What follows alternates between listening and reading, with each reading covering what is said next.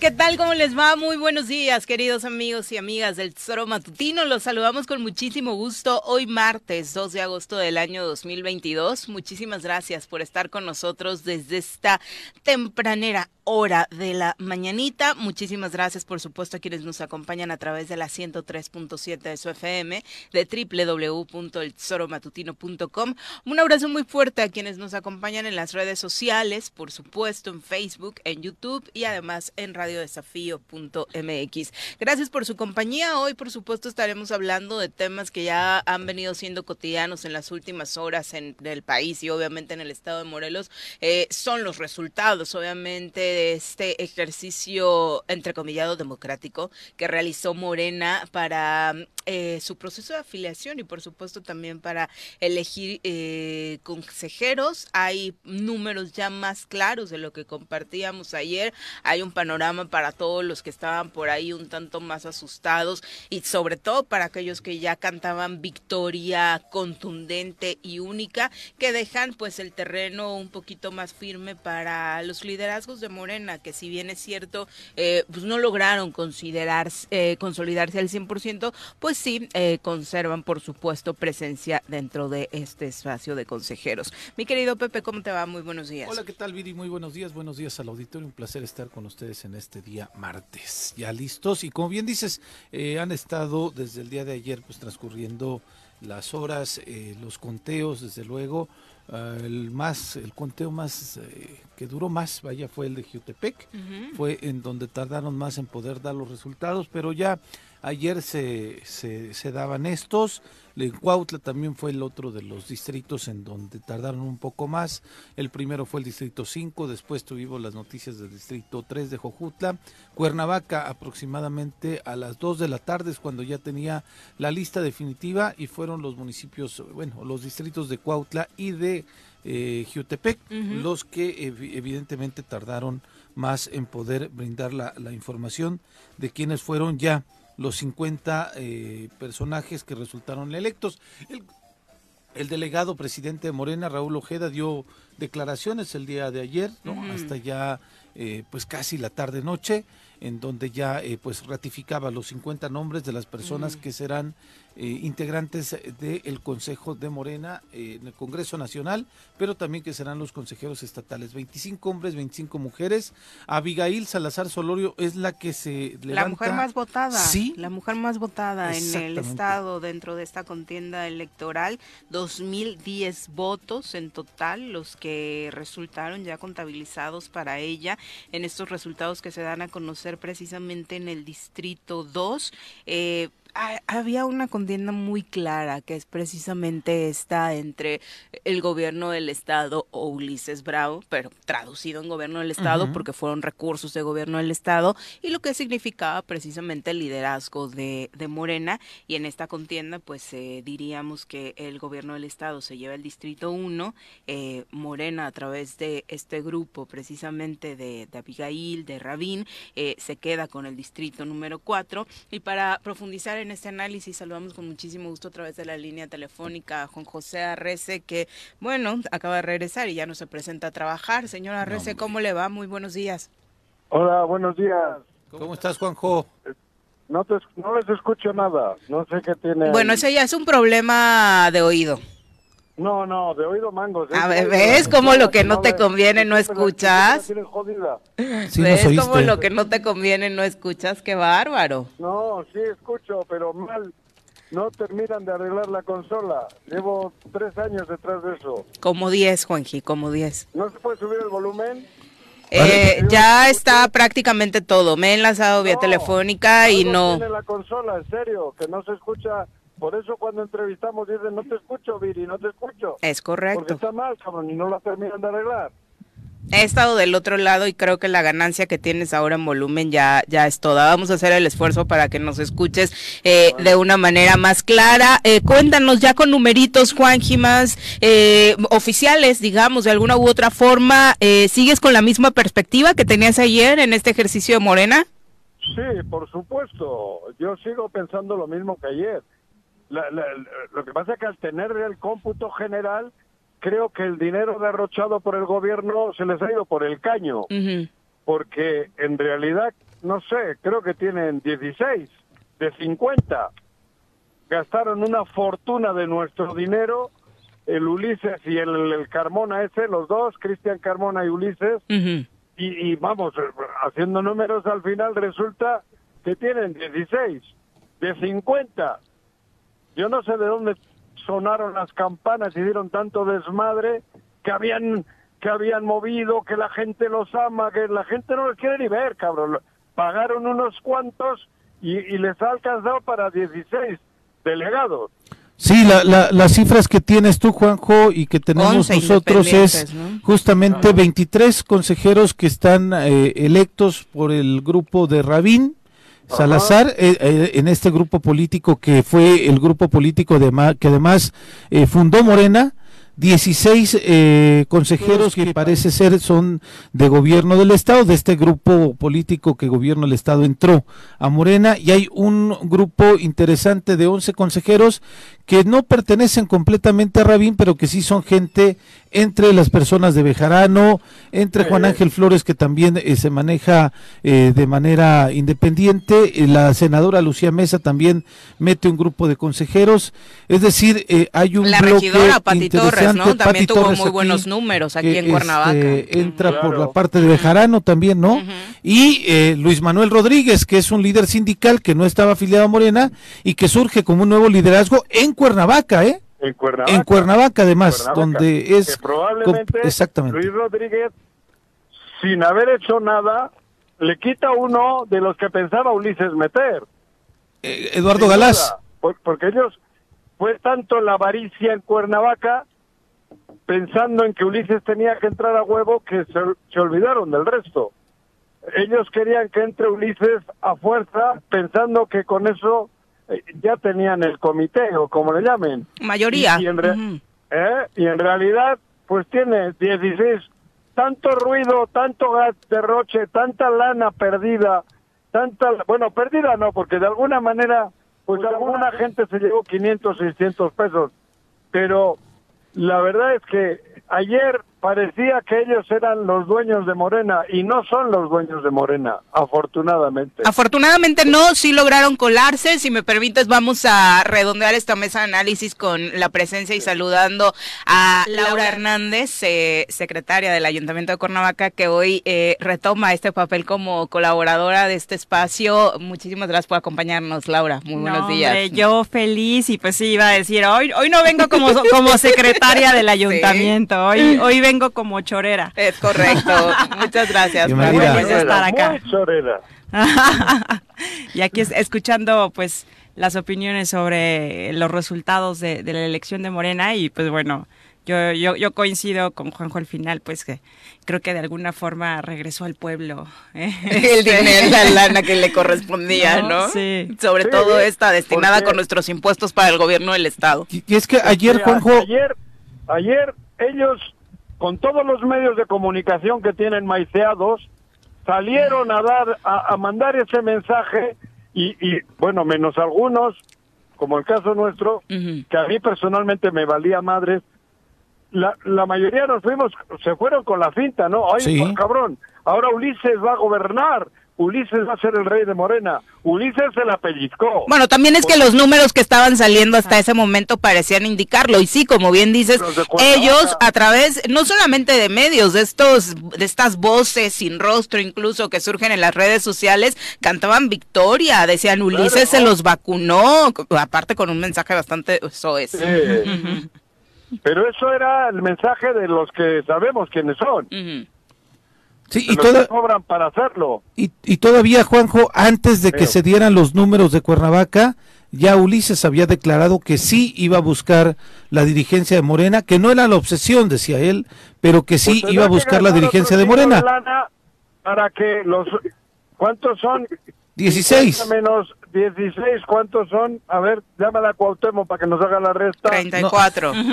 ¿Cuántos? 34. 34. Ulises, tienes que gastar mucha lana para que 34, por, bueno, otros 20 voten por ti. Saca otro carro de dinero, dile a Cristian Carmona que saque otra vez dinero de las medicinas y a Víctor Mercado del reemplacamiento, porque no te va a alcanzar con lo que has hecho hasta ahora. mi querido Ulises. Te despistaste, querido. Pero aparte hablamos de 34 votos que no necesariamente andan por ahí libres, ¿no? De gente convencida de una ideología con Morena. Estamos hablando por el perfil que traen, que no necesariamente con 500 pesos van a votar en contra. Claro, por eso.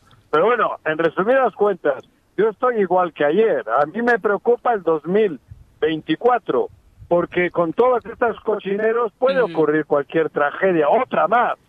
Por eso yo digo que para mí, desde ahorita debemos de unirnos para salvar a Morelos.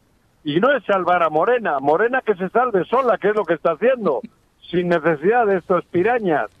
Pero nosotros los morelenses debemos de fijarnos en lo que está ocurriendo y en el 24 escoger las mejores personas, hombres y mujeres o mujeres y hombres para que esto termine es un calvario vivir así. Supongo que no nos estás viendo, pero, justo la predicción el día de ayer de que la oposición estaba muy feliz con lo ocurrido este fin de semana, por acá ya editoreando Laura. Realmente fue una buena noticia para la oposición esto sucedido con Morena. Pues mira, yo, yo, creo que lo primero que tienen que ver todos los ciudadanos es cómo se desarrolló el proceso que, ya se ha hablado mucho de eso, ¿no? O sea, yo estuve ahí en el centro porque tuvimos ahí el cierre del mm. festival. Sí, estuvo el Festival, Cultural. Una cosa trágica o sea, había gente ensangrentada, golpeada en el centro histórico. O sea, ya me tocó ir caminando, digo, gente también muy tranquila, ¿no? También debo decirlo, pero de repente ibas caminando y señoras llorando, diciendo, es que hicimos todo lo que nos dijeron y, o sea, vaya, se veía, perdónenme la expresión, pero yo sí sentí una ciudad en decadencia, ¿no? Al, al, al, caminar, al cruzar el centro histórico. Entonces yo creo que lo primero que se debe de ver, o sea, de ver es eh, eh, cómo se desarrolló el proceso, porque eso habla mucho de, de lo que esperan y, y, la forma en la que se pretende gobernar. Entonces eso es lo que yo primero diría. Segundo, pues mira, o sea, efectivamente pues, son 16, 34. Yo la verdad sería muy reservada con hablar de bloques construidos. O sea, a mí me parece que eh, podrían no ser bloques que se mantengan firmes, ¿no? A lo largo del tiempo. Ni de un ni de otro lado, ¿no? Entonces, pues mira, mientras eso sea una cena de negros, eh, bueno, no, no sé, ¿no? Eh, creo que la gente pues, estará muy al pendiente de voltear a ver otras opciones. Eh, que ese sería el gran eh, nicho de mercado que tienen precisamente ahora, ¿no? Y era algo que vislumbrabas con José de la felicidad que tendría que causarle a todos aquellos que no necesariamente a través de un bloque relacionado con Ulises Bravo estarían buscando una posibilidad en 2024. Yo creo que Morena tiene que ir con gente de Morena, Morena tiene que ser la izquierda y el resto buscar otras opciones y otras alternativas para que otras ideologías puedan eh, competir. Lo que era injusto, lo que es injusto es que la derecha, la derecha, bueno, no, ni la derecha, porque yo creo que no tiene ni ideología. El mercantilismo, la, la corrupción, penetra en Morena y que encima se adueñe de Morena. Eso era lo que, lo que, lo que creo que no era bueno para nadie, ni para Morena, ni para Moreno, ni para nadie. Otros, aguanta otros seis años tú como estos. Si dice nuestra amiga Laura que es decadente lo que vio, tiene razón. Imagínate dentro de, porque eso ocurrió en Cuernavaca. Cuernavaca que era el feudo donde ellos tenían la, corrupción metida en, las elecciones. Porque, bueno, y en algunos otros distritos, pero especialmente lo de, lo de Cuernavaca fue una tragedia. O sea, la gente humilde, la gente jodida y la no tan jodida, porque ahí se movió por dinero todo el mundo. Todo el mundo, los líderes se movieron por dinero. Los empleados del gobierno se movieron por miedo. La gente pobre se movió por 500 pesos, los taxistas por 1500, las rutas por, por 800. O sea, todo el mundo se movió por dinero, por dinero que puso Ulises al servicio del mal. Y, y efectivamente fue putrefacto ver lo que ocurrió en Cuernavaca. Estoy de acuerdo. Exactamente, señora Rece. Muchas gracias por la comunicación. Sí, lo perdimos. Gracias. Pues Perdió la señal, gracias a Dios. Perdió la señal. sí, ya está perdiendo la señal, afortunadamente.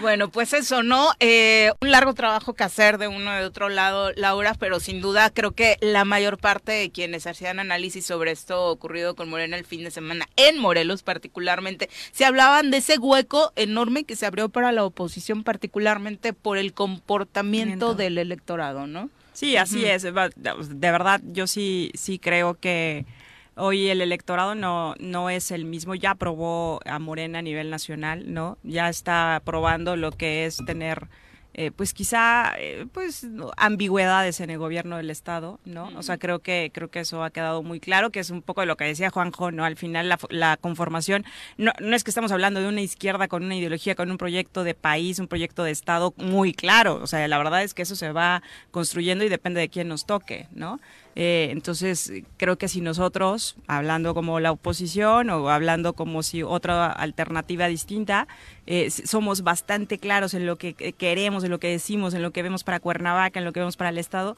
entonces yo creo que tenemos ahí una oportunidad porque no veo, honestamente, que dentro de la rebatinga se den el tiempo para hacer eso. Sobre todo por esta falla ideológica que no nos queda clara en, gobierno del Estado, ¿no? O sea, iniciaron el, el sexenio planteándose de ultraderecha con el Partido Encuentro ah, Social, porque sus conceptos así eran. Ahora son una izquierda ultranza. Renegando de Andrés Manuel y renegando de Morena. que había sido por los decía, méritos del por, por, mí, no gané por Morena, no gané por Andrés Manuel López Obrador.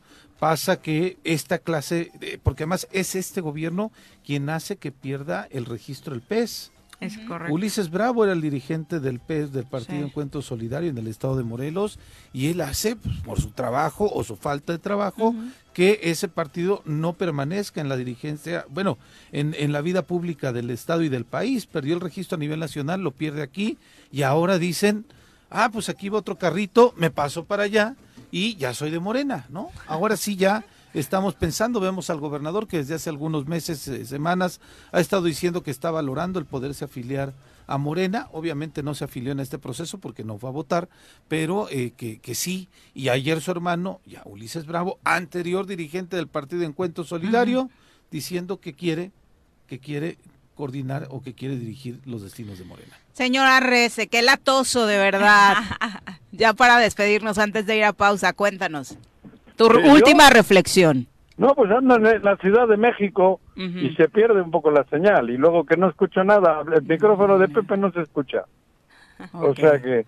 Pero nada, no, yo creo que las cosas, como decía yo ayer, para mí esto ha sido un banderazo para que despierte Morelos, para que eh, tengamos la posibilidad de aquí al 24 trabajar en favor de Morelos, olvidarnos ya de de tanta, o sea, da, da, da pánico, da, ¿no se escucha? Sí, sí perfecto. Ah, digo, a mí verdaderamente en la vida había visto algo tan, tan, tan malo como lo que vi este domingo.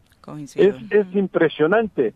La corrupción en la urna, o sea, eso ha sido descomunal. Y por mucho que digan algunos y quieran decir que Ulises sin dinero y que Ulises es el héroe. Ulises es un canalla, porque con dinero del erario, con dinero del pueblo, estuvieron comprando a la gente para ir a la urna. Eso fue denigrante.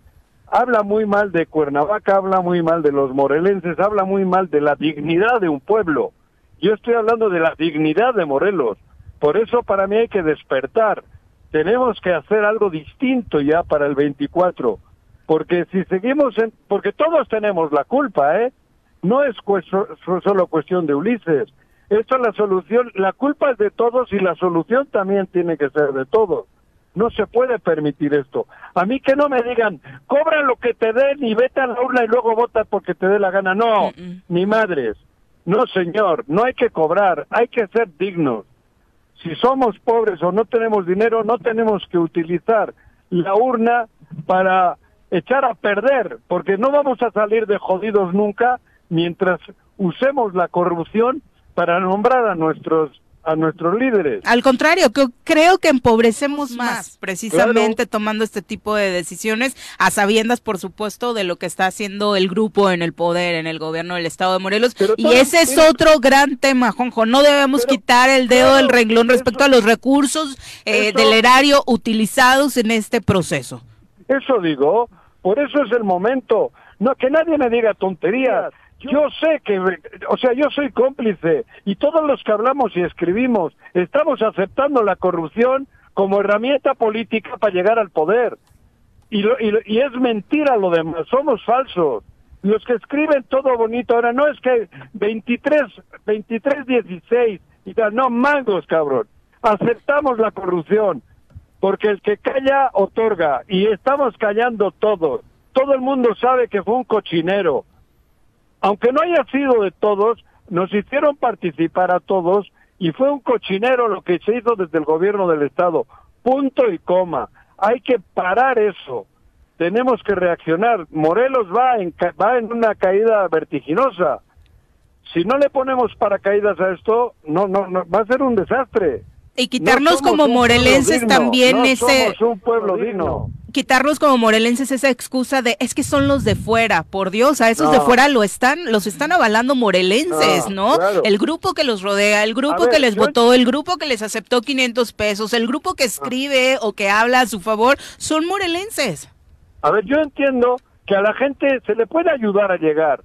Yo no digo que no, o sea, si hay gente de la tercera, eh, eh, o sea, poner mecanismos para llegar a la urna, yo lo entiendo, pero lo que no se vale es darle dinero a alguien para que vote por alguien. El que paga para llegar, llega para robar. No sé qué madre es que tan bonito le sale al delegado. Pues llegó, hay varios, por lo menos 16, que llegaron pagando. Y eso tiene que acabarse el Morelos. Y pagando con recursos nuestros, que es lo peor. repito, yo entiendo, podemos poner todos los mecanismos mecánicos para que la gente llegue a la urna. Perfecto pero lo que no se vale es que el que llega a la urna llegue con una con una lana, porque esa lana es mala vida y estamos echando a perder Morelos, estamos echando a perder la pseudodemocracia que nos están metiendo a huevo estos canijos. Y repito, no es Ulises, ¿eh? somos todos. No podemos aceptar estas porquerías de aquí en adelante. Ha sido catastrófico ver lo que vivimos este, este domingo, ¿eh? Y no soy, ¿cómo se dice? catastrofista, pero sí es una vergüenza saber que la gente, 16 delegados de un partido, con el han llegado comprando, comprando a la gente. Eso, eso no son liderazgos. A favor de eso y el que hable a favor de eso es cómplice cómplice. Y, esa parte que bien dices, ¿no? También desmitificar la figura de Ulises Bravo, porque ahora resulta que es el gran estratega electoral, que guau, qué mecanismos, por Dios, con lana hasta yo te consigo 16 consejeros o más, ¿no? Con dinero y poder. De, de, de, de, 10 en, en Cuernavaca, que era, no pudieron ni con Luis Rodríguez, que era un perfecto desconocido, ni con lana. Luis Rodríguez les ganó a pelo y sin lana con la infraestructura de su trabajo, del sindicato. ¿A qué vienen con hostias? Hombre. Sí, que creo que quienes alcanzan precisamente a quedarse con un lugar es precisamente reflejo de ese trabajo que han venido realizando de hace tiempo, de eh, la verdadera parte que coincide con la ideología de Morena. Señora Rece, muy buenos días. Bueno, va, aquí estoy en la Ciudad de México. Perfecto. Suerte, Juanjo. Al rato llego. Vale. Adiós. por favor. Laura, adiós. Bye. Bye. Para que haya tranquilidad. Sí, son las 7.25. Vamos a nuestra primera pausa. Regresamos con más. Los invitamos a participar en nuestra conversación a través de las redes sociales y obviamente a través de nuestro número en cabina. Nos puede marcar al 311-6050 para comentarios. Un abrazo a Marc Carmona que dice, bueno, nos desea un bendecido martes. Igualmente, Marc. Alex Gutiérrez dice, ya en serio, con el ejercicio de Morena, ¿quién ganó algo? Con nombres desconocidos, realmente ni siquiera ubicamos quiénes son esos 16 del equipo de los Blanco. Eh, no, la verdad, nombres bastante desconocidos conocidos de pronto por ahí algunos apellidos que eh, pues están relacionados con algunos titulares de, del gabinete, pero fuera de eso la verdad es que gente bastante X, Sí, sí, sí, o incluso algunos funcionarios de medio nivel en el en el en el gabinete, en la, en la estructura de gobierno del estado pero sí, efectivamente no hay gente que tenga liderazgos importantes dentro de Morena o dentro de la sociedad de Morelos en la vida política de eh, los últimos años. Exactamente. Ángel dice, la política en este país es obsoleta. La verdad no creo que sirva para nada y en lugar de hablar de avances, todos los días los escucho hablando de la basofia que hacen los actores que en esta se mueven. La verdad es que solo utiliza, los políticos solo utilizan este contexto que vivimos como un medio para llegar a un puesto y se acabó. Bueno, es parte del desgaste de la imagen política, eh, Laura, que digo, también quien está en la función pública tiene que asumirse al partido que sea, ¿no? Sí. No, y yo creo que eso es lo, o sea, yo creo que ese es el mayor daño. O sea, estaba escuchando a Juanjo hace rato y, bueno, toda esta gran arenga que se aventó, que yo estoy totalmente de acuerdo con él para el 24, pero el problema es ese, o sea, nos deja un reto, eso que sucedió con Morena, nos daña a todos a toda la, o sea, toda la clase política, toda la, gente va a decir, bueno, todos son iguales, todos son una porquería. Y el problema es de límites. O sea, lo que mm. está escuchando es que simplemente hemos ido borrando los límites sobre la decencia en política y sobre lo que tenías que hacer. Y en el momento en que nosotros cedimos el primer límite, estamos condenados a, pues, no sé, tocar fondo. Pero la verdad es que todavía no lo hemos tocado. Sí, y, vamos recapitulando en torno a la responsabilidad histórica que, como bien dice Juanjo, la tenemos todos, quienes votamos, quienes son votados, pues también ha sido un proceso en el que los políticos, esa, esa verdadera clase política, como se hacían llamar, pues también permitieron que eh, se filtraran personajes como los que hoy tenemos, de los que hoy estamos hablando, a creer que en la política con lana puedes lograrlo todo sin ningún objetivo, sin ningún plan de gobierno, porque ese es otro gran tema. Quien nos está gobernando hoy en Morelos ni siquiera tenía un plan de gobierno. Tenía fama detrás de él, tenía un arrastre impresionante a nivel popular, pero ¿quién me puede hablar del plan de gobierno que presentó Cuauhtémoc Blanco cuando se candidató para cero. No existió. Sí, sí, sí. No, y además, o sea, ¿sabes qué, qué, es lo más? También el contraste, digo, pensando en Morena y en, este movimiento, eh, a ver, López Obrador no es así con todo, o sea, digo, a ver, yo puedo tener mis diferencias con el Obrador, pero el cuate es un cuate de, trabajo, o sea, de comunitario, o sea, con, un arraigo en la comunidad, en los pueblos, en la identidad nacional. Puede, puedo no coincidir con sus ideas, pero por lo menos el cuate trae, o sea, trae una idea de nación, un plan nacional que, que está implementando.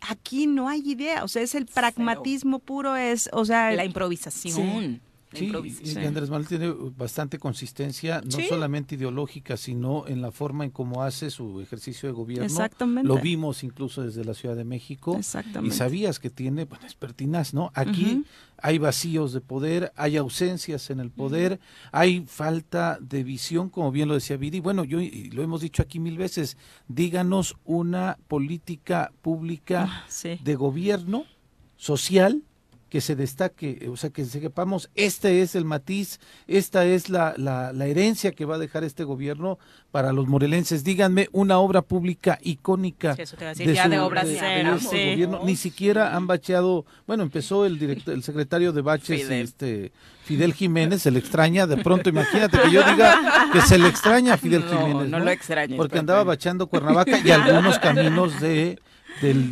del Estado, pero ahora las carreteras están deshechas, no hay absolutamente nada, una, una, una, una, díganme, por favor, para poder identificar. Y lo que vemos aquí, Viri, es eh, Rafa Reyes, el alcalde más votado en esta en esta reales. Juan Ángel Flores, también otro alcalde votado, eh, eh reafirmando su liderazgo.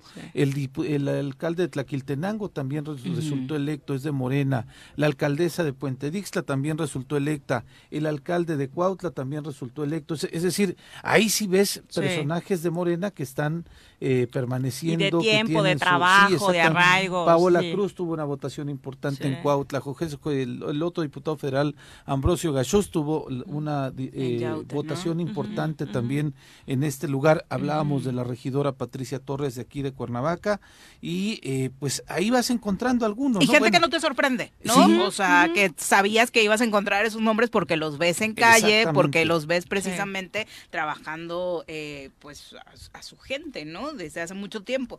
Me sorprendieron diputaciones de los diputados federales. Hay algunos que se inscribieron y no alcanzaron. Alejandra Pani en Cuernavaca va al último lugar, ni siquiera décimo más para abajo. Wow, Yo la vi en décimo y Después eh, Brenda Espinosa, que también se eligió por el cuarto distrito, que le acusan que no es de esa zona. Evidentemente quedó completamente evidenciada de una falta de liderazgos, ¿no? Hay gente que vicepresidenta en la Cámara de Diputados.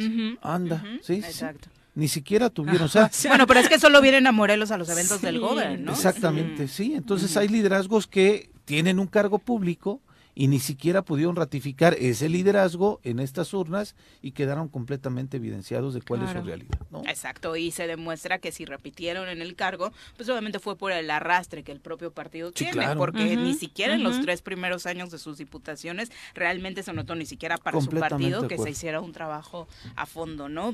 Una lección importante para quienes creen que desde una curul en el Congreso de la Unión pueden lograrlo todo.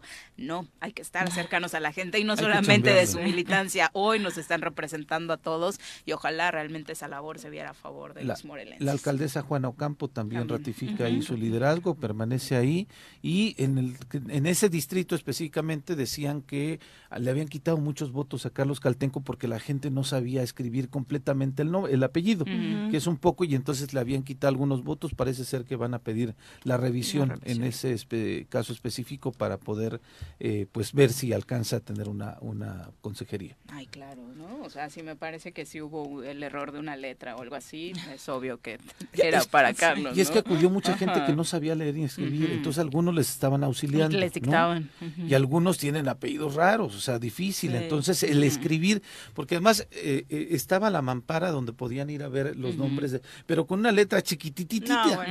Entonces, de pronto a la gente se les olvidaba completamente, ¿no? Este, no sé si, si el, el de pronto yo soy José Antonio Montes Ramírez. En algún trabajo que tuve, sí, en algún trabajo que tuve, sí, sí, sí, te juro, mi, la compañera que me auxiliaba, de pronto dice, le pregunto yo si ya me había llegado un oficio. No, llegó uno a nombre de José Antonio. No, bueno. Así me llamo, ¿no? Pues Pepe Montes. Entonces tal vez había gente que ponía como te conoce de manera común, no con el nombre completo, y este algunos votos los declaraban nulos por esa por esa situación. Hicieron carlangas, como está en Twitter, ¿no? sí, sí, sí, Entonces, pues no, era Carlos Caltenco. Además que es Carlos Francisco, creo, ¿no? Yo no sabía que era Carlos Francisco hasta ayer, este, el día de la elección. Nombre de telenovela, Supe que era Carlos Francisco ¿eh? Caltenco de Masfen, en fin. 7 con 38, vamos a las nacionales. Las nacionales, las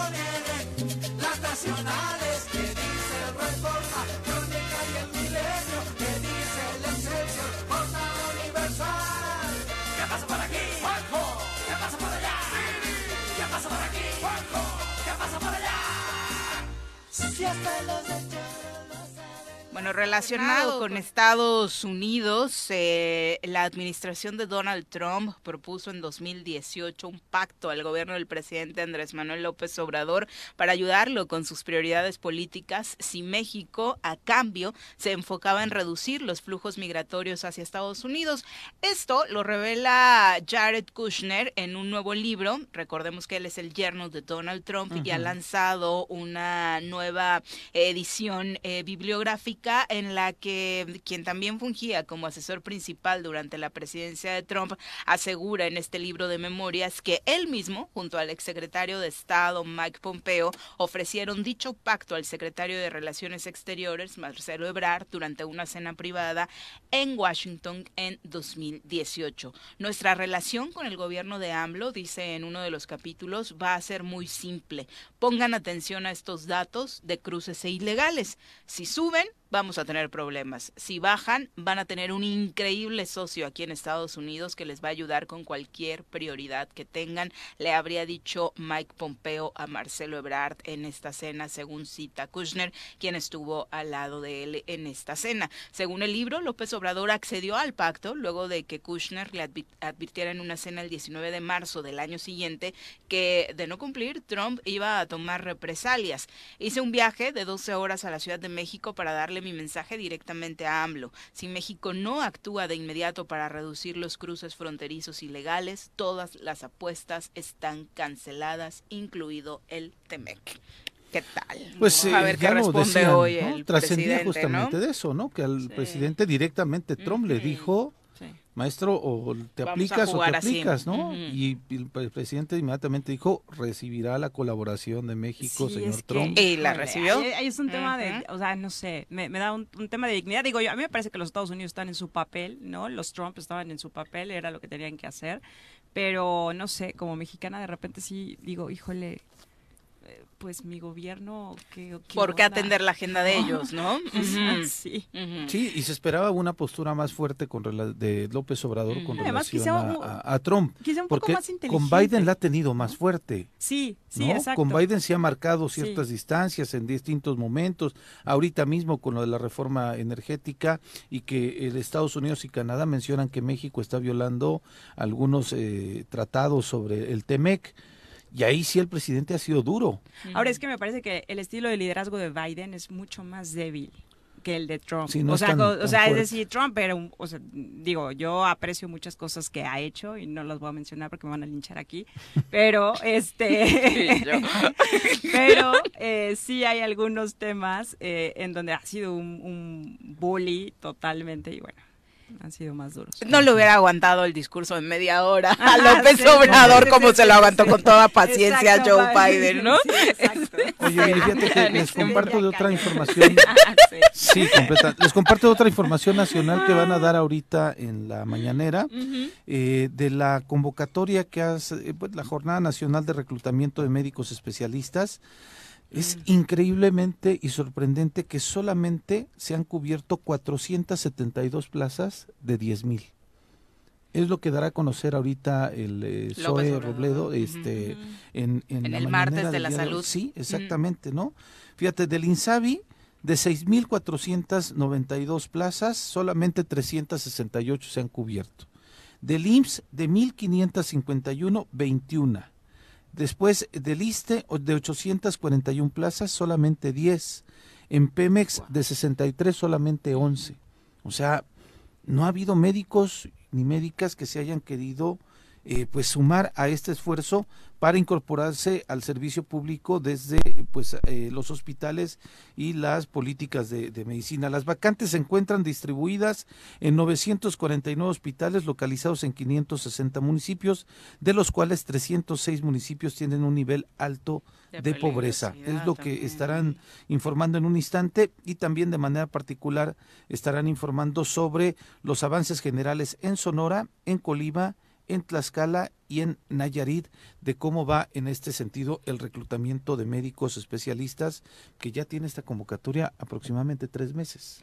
Sí, que, que habría que analizar precisamente la- los datos que, que den, que ya nos estás adelantando, pero también el otro punto, ¿no? Se conjugó justo esta convocatoria con un incremento, desafortunadamente, de la violencia y de asesinatos, no solamente de médicos, sino también de practicantes, pasantes, ¿no? Así que incluso alzaron la mano para pedir que eh, en algunas zonas ya no se les exigiera eh, pues la presencia en unidades hospitalarias que no tuvieran las condiciones para darles eh, pues un servicio digno a, a la población que es un arma obviamente de doble filo porque para salvaguardar mi seguridad tengo que dejar sin servicios de salud a la población qué grave No, y además, Mm. o sea, es- este es un tema de, de condiciones. O sea, que se den cuenta que la administración pública, que el gobernar requiere de generar ciertas condiciones para poder inclusive dar los servicios básicos. Y eso es lo que a veces, pues, no, o sea, es decir, no, no, no porque saques la convocatoria, porque le- les ofrezcas eh, cierto porcentaje de dinero, lo van a hacer. Hay toda una condición de gobernanza, de gobernabilidad que tienes que generar. Y eso no es tan fácil. Sí, desde luego, desde luego. Bueno, julio se convirtió en el segundo mes más violento de 2022, ya con cifras cerradas, de acuerdo con el reporte diario de homicidios dolosos de la Secretaría de Seguridad y Protección Ciudadana. El séptimo mes del año cerró con un acumulado de 2.332 homicidios dolosos, es decir, asesinaron alrededor de 75 personas por día. Sin embargo, es pertinente remarcar que pese a ser julio, eh, este mes que desplaza a junio como el segundo más violento, este aún lo supera en el promedio de muertes diarias. Aunado a ello, la dependencia detalla que en las últimas 24 horas Chihuahua fue la entidad con más reportes de homicidios dolosos con 16 justo en el arranque de este octavo mes del año, seguido de Baja California, Nuevo León, Guanajuato y Morelos. Eh, por su parte, mayo continúa a la cabeza como el mes más violento del presente año al reportarse 2.472 homicidios dolosos, es decir,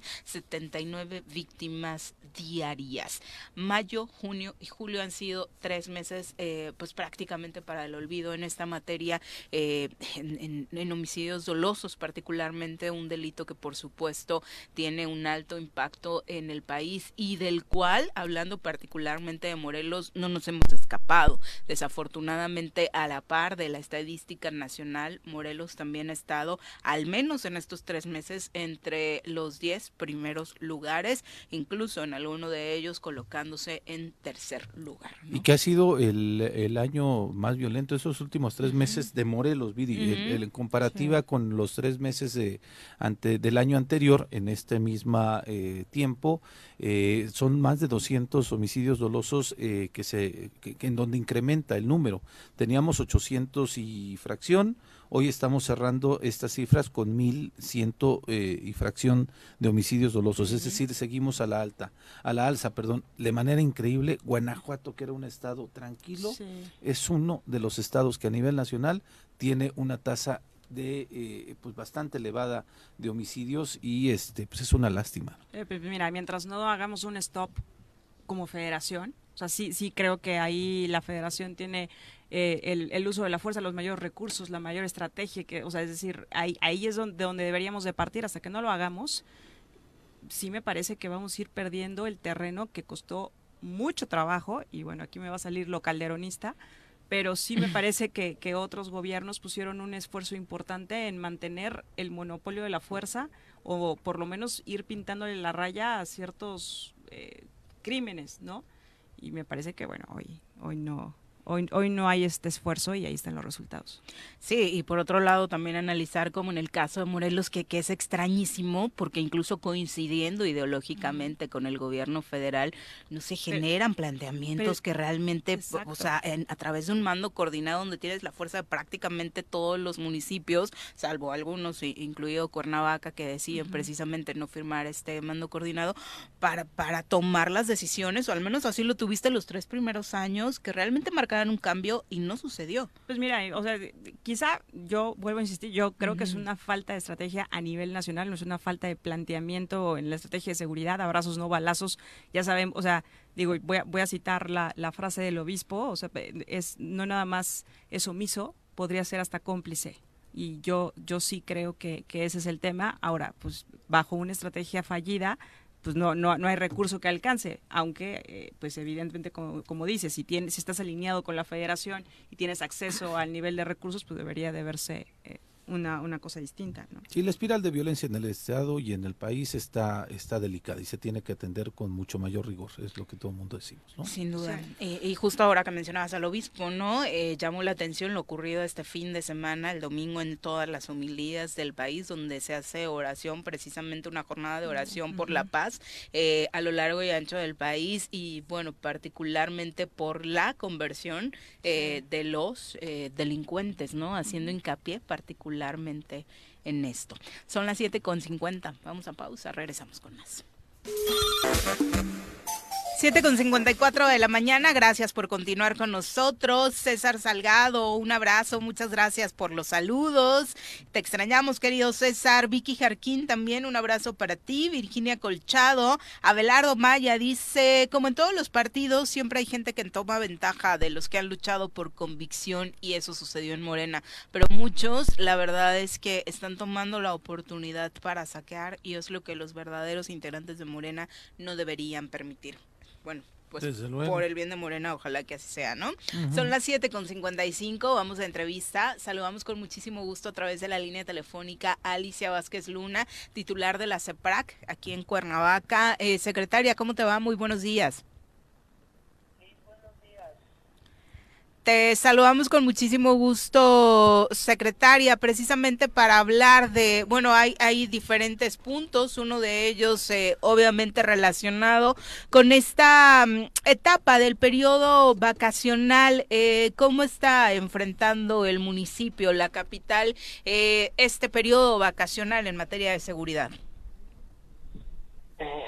Viri, te, te, te, te saludé como saludo a Liz, ¿verdad? No te preocupes, Este- Alicia. Este, bueno, yo espero que esté muy bien ahí en cabina. Yo ando aquí un poquito ronca. Fíjate que en, en, en el tema relativo a las escuelas Ujú, y en este periodo vacacional, eh, generalmente siempre pensamos en el curso de verano y las actividades que hacen los chicos. Nosotros, por ejemplo, en la Secretaría de Protección y Auxilio Ciudadano, ayer inauguramos un- el primer curso de verano que, eh, bueno, la verdad es que estamos muy contentos porque tenemos bastantes niños muy emocionados en este curso. Tú sabes que después de la pandemia eh, los niños están necesitando ese contacto, es hacer comunidad entre entre los propios de su edad. Y bueno, están muy contentos aquí en el parque eh, ecoturístico Chamilpan Ok. eh, y están están trabajando muy bien pero eh, pensamos en actividades para los niños precisamente para que ellos vuelvan a tomar su cauce eh, tengan contacto comunicación de una forma distinta de relajamiento en- entre propios niños y de esta manera también ayudarle a los padres porque pues muchos están trabajando, no todos tienen la fortuna de salir de vacaciones. Pero además permite, ¿verdad?, este, tener sentir el contacto con, con con nuestros niños y con nuestros con nuestros adolescentes. Pero hay otro aspecto también muy importante que es el tema de las escuelas. Durante la pandemia, las escuelas permanecieron cerradas, prácticamente abandonadas, y sucedieron muchas cosas. Entre esas hubo un gran saqueo a distintas instituciones, lamentablemente, y pues bueno, ahora que regresan a clases, pues no no encuentran las condiciones adecuadas y eso es parte también de lo que creemos que, que se debe de cuidar, porque en estas vacaciones una eh, tarea adicional para la policía pues es verificar que las escuelas que están cerradas, bueno, permanezcan en, condiciones también de seguridad. Me refiero a, a que no hayan sido violadas las, las puertas, no se introduzcan personas extrañas y por supuesto lo- los bienes que se resguardan se mantengan. Es un trabajo muy fuerte, duro, Viri, este, porque son demasiadas instituciones y yo le hacía un llamado a Lieven para que también ellos colaboraran a- al interior de las escuelas, porque bueno, son parte de su competencia. Sin duda, porque además, como bien dices, en la pandemia hubo escuelas que no solamente una, sino dos, tres veces fueron asaltadas sin que el IEBEM tomara cartas en el asunto y como eh, bien señalas, pues es el primer eh, competente para atender este tipo de asuntos. Sí, fíjate que este, tuvimos una reunión hemos tenido muchas reuniones con varios, varias este, instituciones porque pues una queja recurrente es esa. Eh, pero en el, en el, hace la semana pasada estuvimos con el CAM, es una escuela de niños especiales. Y es lamentable ver cómo al interior pues este está muy abandonado. Y, y eso nos preocupa bastante. Yo le pedí al, a los directivos que pues que nos organizáramos tanto autoridades como ellos para lograr que la institución cambie no solo de imágenes sino de condiciones de seguridad internas que es en la parte en la que la CEPRAC no debería de estar este ocupada porque entendemos, como ya lo había dicho, ¿verdad?, que la Secretaría de Educación Pública, a través de su área respectiva, que es el IEBM, pues debería de estar ocupado precisamente en garantizar esas condiciones al interior. Sin embargo, para nosotros es importante eh, cualquier niño, cualquier padre de familia y cualquier maestro y, y vamos a estar colaborando no solo con esta institución, sino con otras que lo permitan para brindarles esas condiciones dentro de las posibilidades y de la competencia que le corresponda o que se le permita, de acuerdo a la ley, a la Secretaría de Protección y Auxilio Ciudadano. ¿Cómo están haciendo esta selección, eh, Alicia? ¿Ustedes identificaron las escuelas que fueron ya eh, asaltadas en época de pandemia, las que presentan mayores riesgos? ¿Los directivos, padres de familia los buscaron? Sí, fíjate que principalmente fueron los directores y, padres de familia los que se han acercado pidiendo el auxilio a la secretaría porque ellos hablan de que necesitan que alguien les haga caso porque dicen nosotros no no no nos toman en cuenta dice y, y, estamos viviendo situaciones difíciles y entonces los maestros han presentado escritos a la secretaría de protección eh, nos han convocado a reuniones de trabajo, eh, hemos acudido con mucho gusto y, y, nos vamos organizando entre ellos y nosotros para ver qué es lo que podemos hacer juntos. Em, logramos actividades de limpia, imagínate llegar hasta el punto de limpiar la, las escuelas, eh, porque es, es lo básico que deberían de tener y no lo tienen. ¿no? Limpiar, organizarnos, este, estamos diseñando capacitaciones de acuerdo a la problemática en que se presenta en cada escuela. Eh, eh, vamos a aprovechar nosotros las vacaciones de verano, que son para los chicos, pero las vamos a aprovechar en organizar a los padres y a los maestros para ser coadyuvantes en el tema de, de la seguridad, incluso interna, de estas escuelas. Eh, eh, eso sobre lo interno, que es un trabajo que como bien dices es, loable porque de, entrada no les correspondería. Sobre lo que sí les corresponde, se están planeando rondines, cómo va a ser la mecánica precisamente para tratar de salvaguardar la, la infraestructura y los bienes de las escuelas. Pues fíjate que estamos tratando de hacer maravillas porque tenemos una unidad de servicios establecidos que de la que se encarga la policía y a esta misma policía, esta misma unidad, estamos tratando de redoblar estos esfuerzos para cubrir todavía en, en la parte exterior a, a 17 instituciones. Ya este, tenemos, por ejemplo, las de la Universidad del Estado, todas las sedes, que estamos coordinándonos con la, la gente de seguridad eh, privada que ellos tienen seguridad interna de la propia universidad y se suman hoy a este, escuelas de, del IEBEM que los servicios establecidos deben de cuidar al exterior, se hace patrullaje, estamos incluso diseñando ya para el regreso una este forma eh, itinerante eh, digo porque los elementos no son nunca suficientes, los elementos de la policía no son nunca suficientes para el tema de la vialidad y si la y si los padres de familia se suman al esfuerzo, ellos estarán entrando en una capacitación para que también ellos nos ayuden con el tema de la vialidad. O sea, hay hay, hay muchas cosas por por hacer, Viri, y, pero yo apuesto a que eh, con independencia de los elementos de la policía que, que tenga la CEPRAC, si los padres de familia y los maestros se suman al esfuerzo, lo vamos a lograr juntos. Oye, eh, regresando al tema del curso de verano, ¿es impartido por personal de la CEPRAC? ¿Son varias áreas del ayuntamiento? ¿Cómo está sucediendo? Es impartido por las, eh, les digo yo, las abejitas de la Dirección de, Pro- de Prevención Social de la Violencia, Ok. Que son las que son poquitas pero parecen miles, son como abejitas. Ellas se organizan, ellas consiguen su- sus propios este, colaboradores externos, gratuitos, honoríficos, que son este, instructores. Ayer tuvieron una instructora muy jovencita que es la que les da la reactivación física a los niños para que inicien sus actividades o parte de sus actividades, pero es puro personal de la Secretaría de Protección y Auxilio Ciudadano.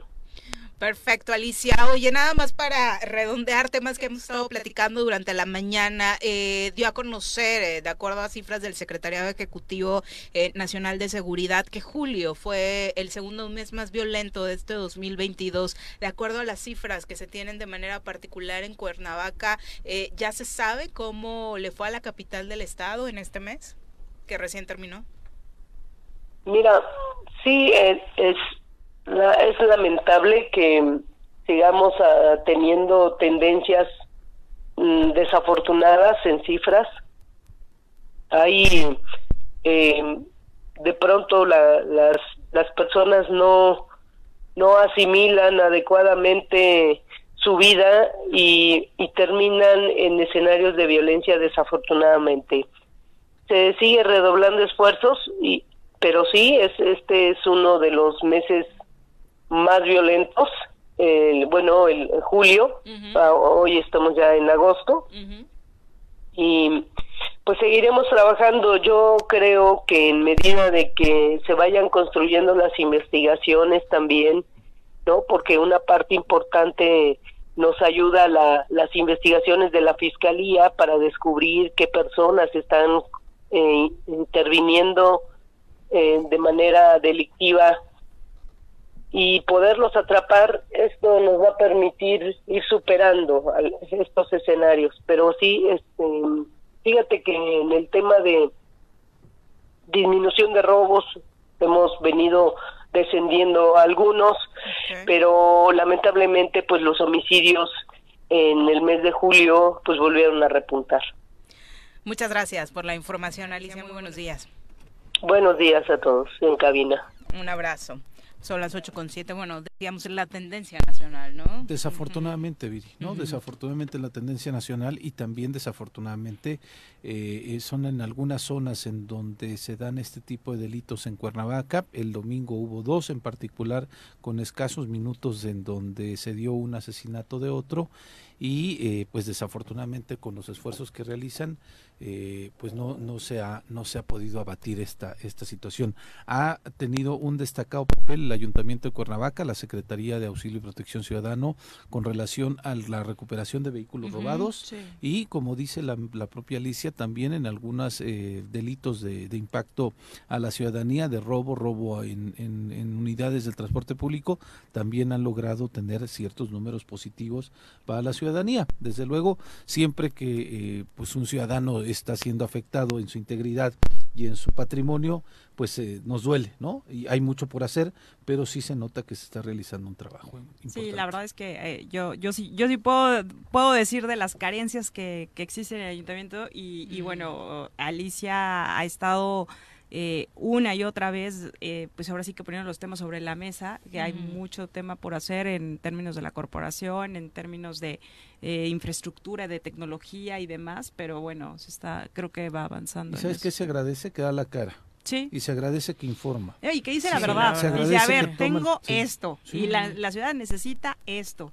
Y para que funcione, pues o le entramos todos o, a ver aquí qué va a pasar. A diferencia de la Comisión Estatal de Seguridad Pública que no da la cara, que hasta este momento todavía no sabemos si está detenido Jorge Arturo eh, Pucheta, el, el coordinador operativo de Parecía la que CES. todos estaban de desde la vacaciones, no semana nada más pasada. él, ¿no? Porque nadie dijo nada. Todavía no dicen si ya regresó de vacaciones o si está detenido o qué onda, Sí, ¿eh? O sea, sí. o sea, esas son las diferencias eh, en cómo actúa una autoridad a la otra, a la municipal, a la estatal, en donde nos tiene sin saber si su segundo de a bordo, señor vicealmirante, ya apareció, ya regresó de vacaciones o todavía no sabe. En fin, Y es que el vicealmirante tampoco aparece, nada más cuando vienen visitas importantes como el embajador de Estados Unidos lo vemos aparecerse, ¿no? Porque tampoco es alguien que dé la cara eh, mucho. De Son las ¿sí? 8 con 10. Regresamos.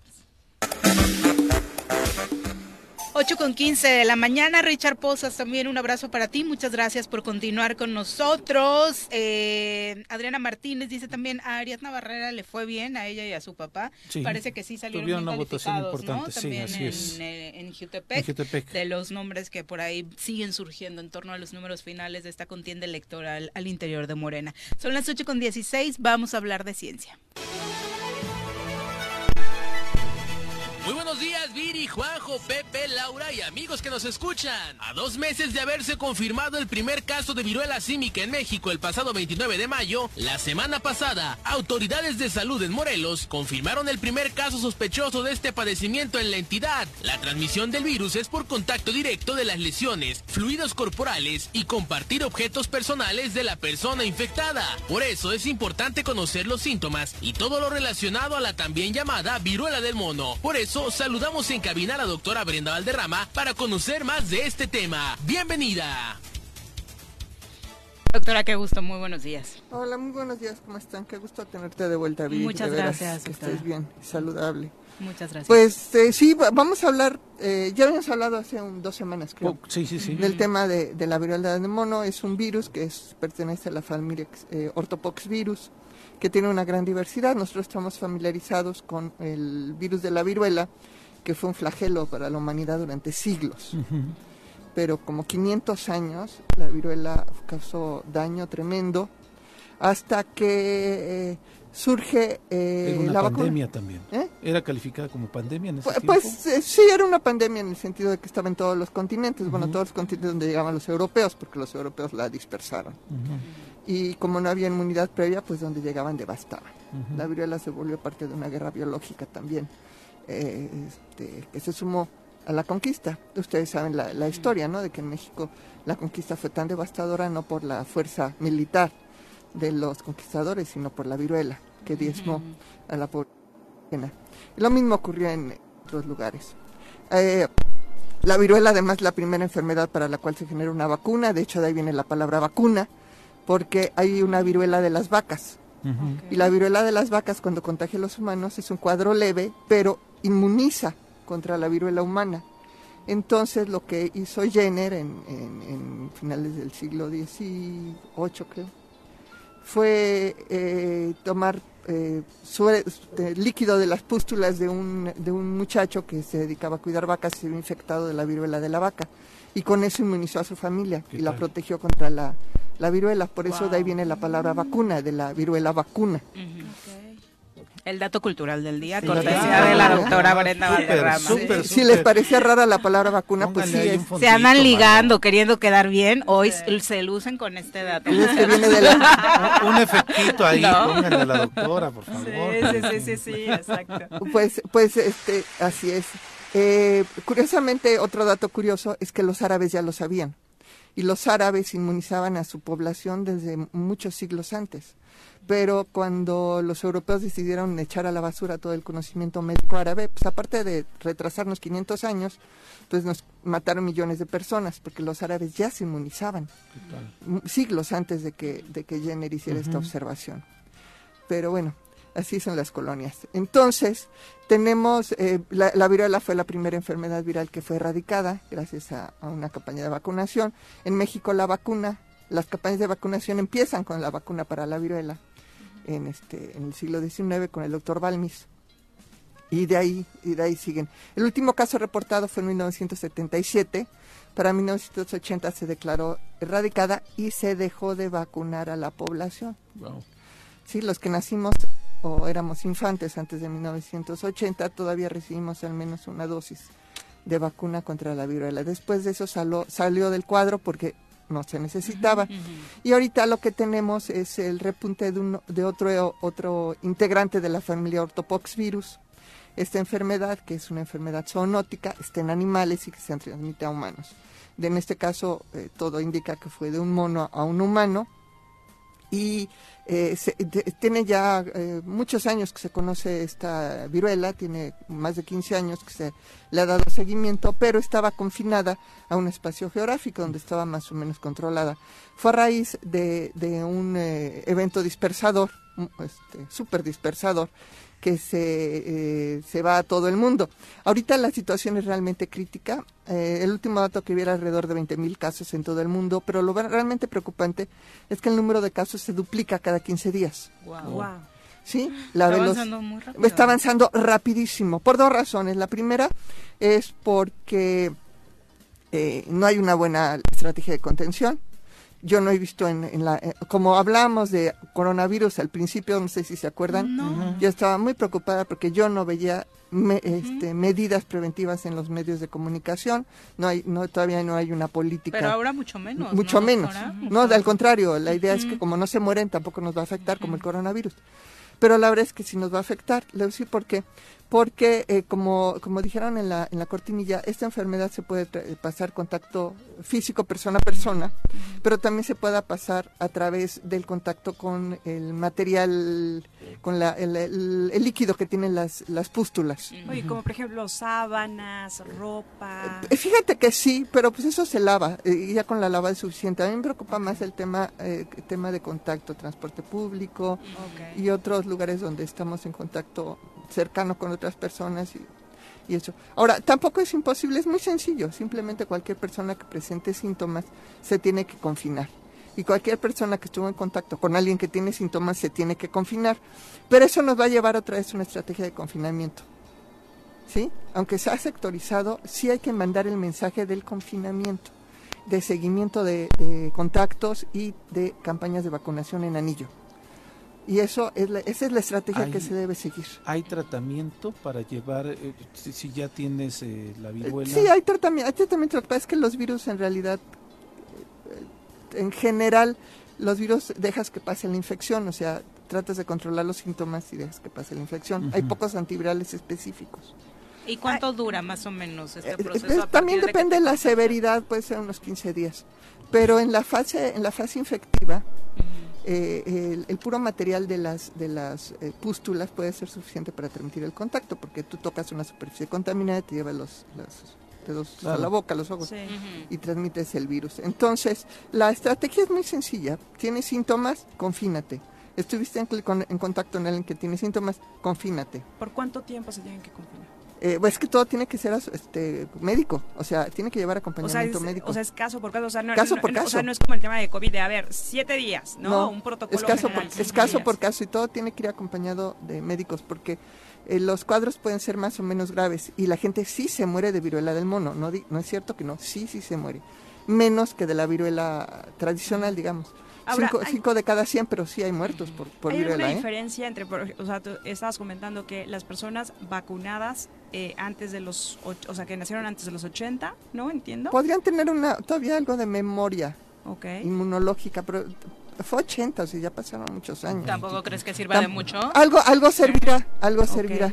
Pero No eso hay- nos deja muy vulnerables a los más jóvenes. ¿Actualmente Sí. hay vacuna preventiva? Hay, va- hay, hay, um, este, seis, siete vacunas que se producen en todo el mundo. Las vacunas eh, eh, se, se producen en, digamos, ser un mercado de nicho. Son empresas muy pequeñitas que producen dosis en el orden de pocos millones de, perdón, vacunas en, po- en pocos millones de dosis al año y que además ahorita ya tienen órdenes de compra este, Adelantados. adelantados. ¿sí? En México no tenemos. En México no tenemos. Otra vez. Eh, los últimos datos que vi es que la OMS tiene 34 millones de dosis de reserva para una emergencia sanitaria y Estados Unidos tenía 100 millones de dosis y acaba de pedir 20 más, 20 millones más para prevenirse. Les digo, son seis, ocho empresas chiquititas en todo el mundo. Hay una en particular, este, de- creo que es holandesa, que ya se está capitalizando para abrir. Ahora, aquí es un problema, porque la vacuna contra la viruela es de virus atenuado, a diferencia de la de COVID, que es recombinante. Una de virus atenuado requiere infraestructura mucho más especializada que la de COVID y es más difícil de mandarse a maquilar.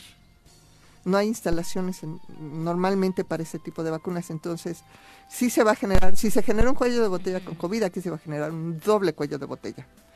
Porque no, to- no en México no tenemos definitivamente instalaciones para producción de vacunas de virus atenuados de esa, esa dimensión y tendremos que comprarla. Ahora, para comprarla se necesita dinero, y para el dinero hay que asignarle presupuesto. Así que esperamos que ahora que se reúnen ya esta semana la, la Comisión de Presupuesto y Cuenta Pública de la Cámara de Diputados con las diferentes comisiones contemple la compra de vacunas para el próximo año, porque este año no hay ni un peso asignado a compras de vacunas. Esperemos que sea para el próximo año y que vuelvan a comprar COVID, porque necesitamos reforzar COVID y empezar a tener una reserva para eh, el- una buena estrategia de contención contra la viruela del mono. ¿Hay grupos de población más vulnerable a este a esta viruela, doctora? Mira, la verdad es que los niños siempre son vulnerables por la falta de cuidado. ¿Sí? O sea, todas estas enfermedades virales siempre se transmiten entre chiquitos. Por, por el contacto físico, por los besos, los abrazos, el apapacho, ¿sí? Y, este, y que son menos propensos a cuidarse de manera natural, ¿no? Entonces, es muy probable que esto se empiece a dispersar en- entre niños. Hay, hay un tema que no me gustaría dejar pasar porque desafortunadamente, aunque pareciera que no, sigo escuchando y me tocó escucharlo y me sorprendió mucho, de verdad, eh, cuando se dijo de este caso ya en Morelos, de dos o tres personas que dijeron, ah, pero solo les da a los gays.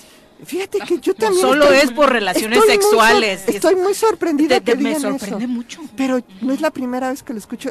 O sea, qué, qué lamentable que la prensa haya generado esa visión porque no solamente este estigmatiza un grupo que no tiene claro. vela en el entierro, pero por otro lado lo más grave es que desvía la atención de donde realmente tenemos que estar atentos, que es al confinamiento de los pacientes. A todos nos puede dar si estamos expuestos. Y lo que tenemos que hacer es ser muy cuidadosos y muy responsables. ¿Cuáles son los primeros síntomas? O sea, para, para Eh, fiebre, dolor de cabeza, fatiga y ya eh, eh, a los Salen pocos inmediatamente. no, al- a los tres días algo así aparecen Ah, las pústulas. Muy doloroso, doctora. Pues no sé, yo tuve varicela, me dio varicela a los 15 años, mi, hermani- horror. mi hermanita Nadia que me ha pasado todas las infecciones virales de toda mi vida, hasta COVID, bueno, para no perder la tradición. para no perder la tradición, me, este, me, me- ella estaba chiquita en el kinder, me pasó varicela, fue muy molesta y yo ya tenía 15 años. Este, el gran problema con la viruela es que deja marcas, o sea, realmente puede ser una, enfer- una enfermedad que inclusive deformar a las personas, entonces eh, hay que cuidarse. Puede tener un cuadro febril muy intenso que puede provocar meningitis en niños chiquitos, o sea, sí es algo que tiene que atenderse junto con un médico. No es, no, ne- no es necesario hospitalizar, pero sí tiene que tener acompañamiento médico indispensablemente. Doctora, muchas gracias por Al contrario, muchas gracias a Gracias. Eh, dijeron en la mañanera, dijo el subsecretario Gatel, que los índices de COVID van a la baja ya. en Ah, sí, claro, en esta ola, pero va a haber otra. O sea, no, esto va a seguir así, yo, posiblemente dos olas al año. Ahorita vamos a entrar a una fase de recesión, vamos a tener tres, cuatro, cinco meses de, de tranquilidad y otra vez para arriba. Por eso necesitamos reforzar el próximo año las vacunas. Y se me olvidó decirles, ya dijo eh, la Secretaría de Salud que el caso sospechoso de Morelos dio negativo. Ah, es negativo. Ah. Ajá, pero es cuestión de tiempo que llegue, ¿eh? Sí, o sea, claro. el- todo esto, esto que estamos hablando es, es- Se sigue siendo... una persona de 21 sospechaba. años de Jutepec. Sí, sí, eh, eh, pero es cuestión de tiempo porque es una enfermedad que está aumentando al doble de casos cada 15 días en todo el mundo. Gracias, doctora. Muy buenos días. Son las 8 con 28. Volvemos con 31 de la mañana. Sí, martes de doctoras. Sí, martes de doctoras, sí. Vamos a hablar de nutrición. Piensa en un futuro sano. Tú también puedes tener una mejor calidad de vida.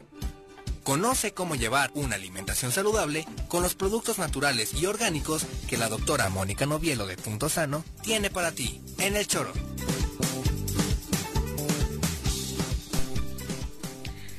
Doc, ¿cómo te va? Muy buenos días. Muy buenos días, ¿cómo están? Bien, gracias. Muy bien, muchas gracias. Qué bueno. Pues hoy nuestro tema son los colorantes. ¿Qué tal? Uy. ¿Qué tal?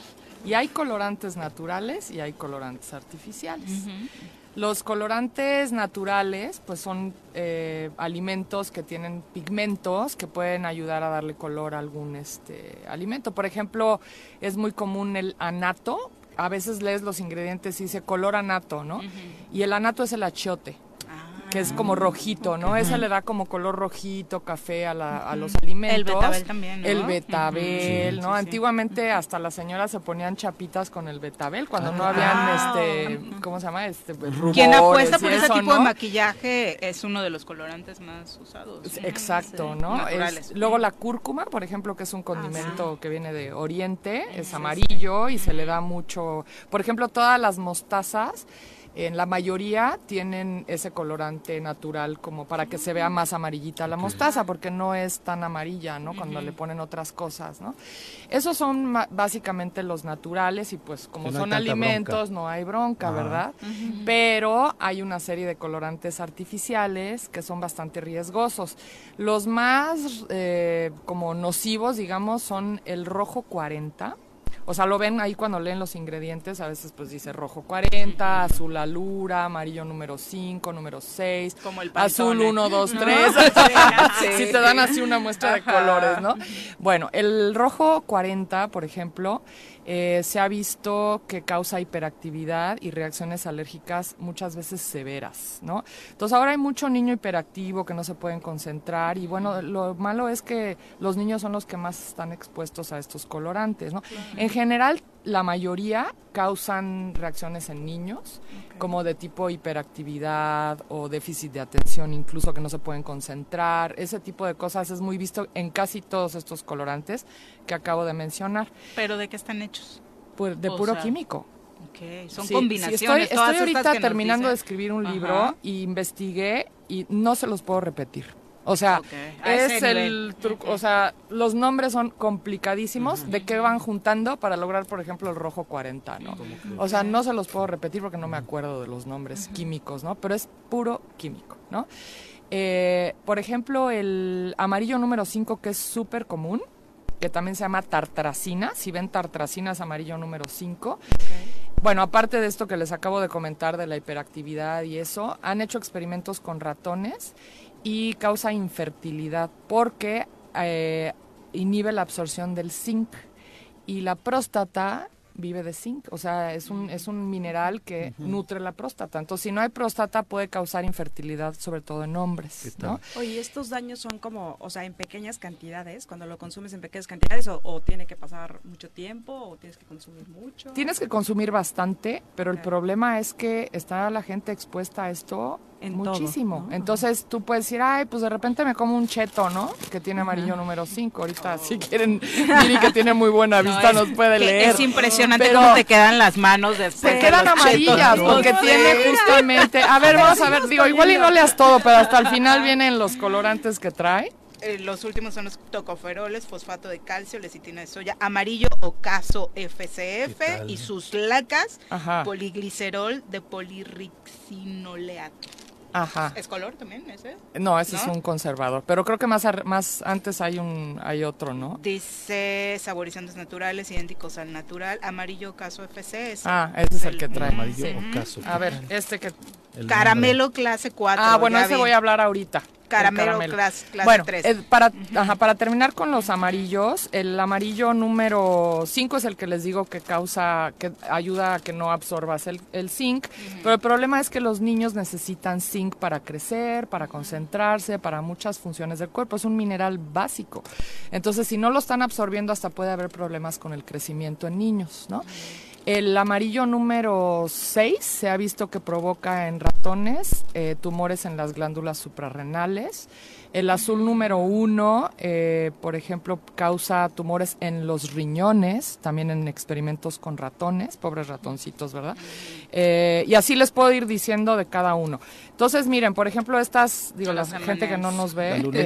eh, es las lunetas o las M&Ms, o sea, digo, se les nota el color, ¿no? O sea, y trae de varios. Y el problema, También por ejemplo, del amarillo número número 5 y 6 es que se combinan con azules y con otros colores para dar otros tonos, ¿no? Como cuando pintas, que tienes que mezclar, por ejemplo, el azul con el amarillo te da verde, ¿no? Entonces, lo mismo hacen con estos colorantes artificiales.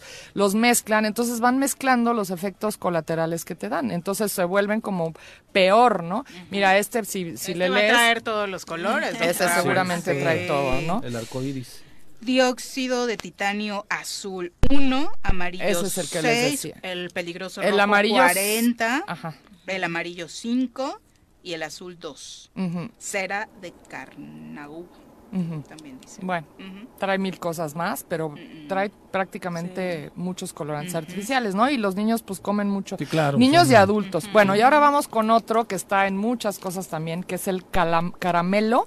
Y hay clase 1, clase 2, clase 3, clase 4. El chetos traía dos. Los Ajá. chetos traían dos. Trae eh, cara- color caramelo. Combinaciones Ok. uno y tres. Bueno, entre más, eh, entre, por ejemplo, ca- el caramelo número uno es más clarito hasta llegar al 4, que es el más oscuro. Eh, esto se hacía quemando azúcar para hacer el caramelo antiguamente, pero ahora es una mezcla de sulfitos con amoníaco y eh, entre más alto el número, pues es peor la sustancia, ¿no? Y lo peor es que los refrescos de cola traen eh, caramelo clase 4 y el problema es que es un cancerígeno. De hecho, por ejemplo, en California eh, ya hay que anotarlo en las etiquetas de por ley y poner qué porcentaje De trae advertencia. porque ellos tienen un límite, porque si se pasan de eso han notado que es cancerígeno. Es ¿no? el clase 4 de la Coca-Cola. es el clase 4, o sea, el más nocivo, ¿no? Y creo que viene en segundo lugar o algo así, ¿no? Sí, es el segundo. lugar. Entonces, bueno, otra cosa es que los vinagres, sobre todo el balsámico, también trae eh, color caramelo Wow. clase 4. Entonces sí hay que tener, porque yo, bueno, me voy a echar un comercial, yo compro el del Costco, porque ese es el único que no trae. Pero estaba yo fuera de Cuernavaca y entonces entré a un súper porque quería un vinagre balsámico y yo siempre leo los ingredientes. Bueno, leí todos los que vendían en un súper Y todos y traen. todos traían caramelo clase 4.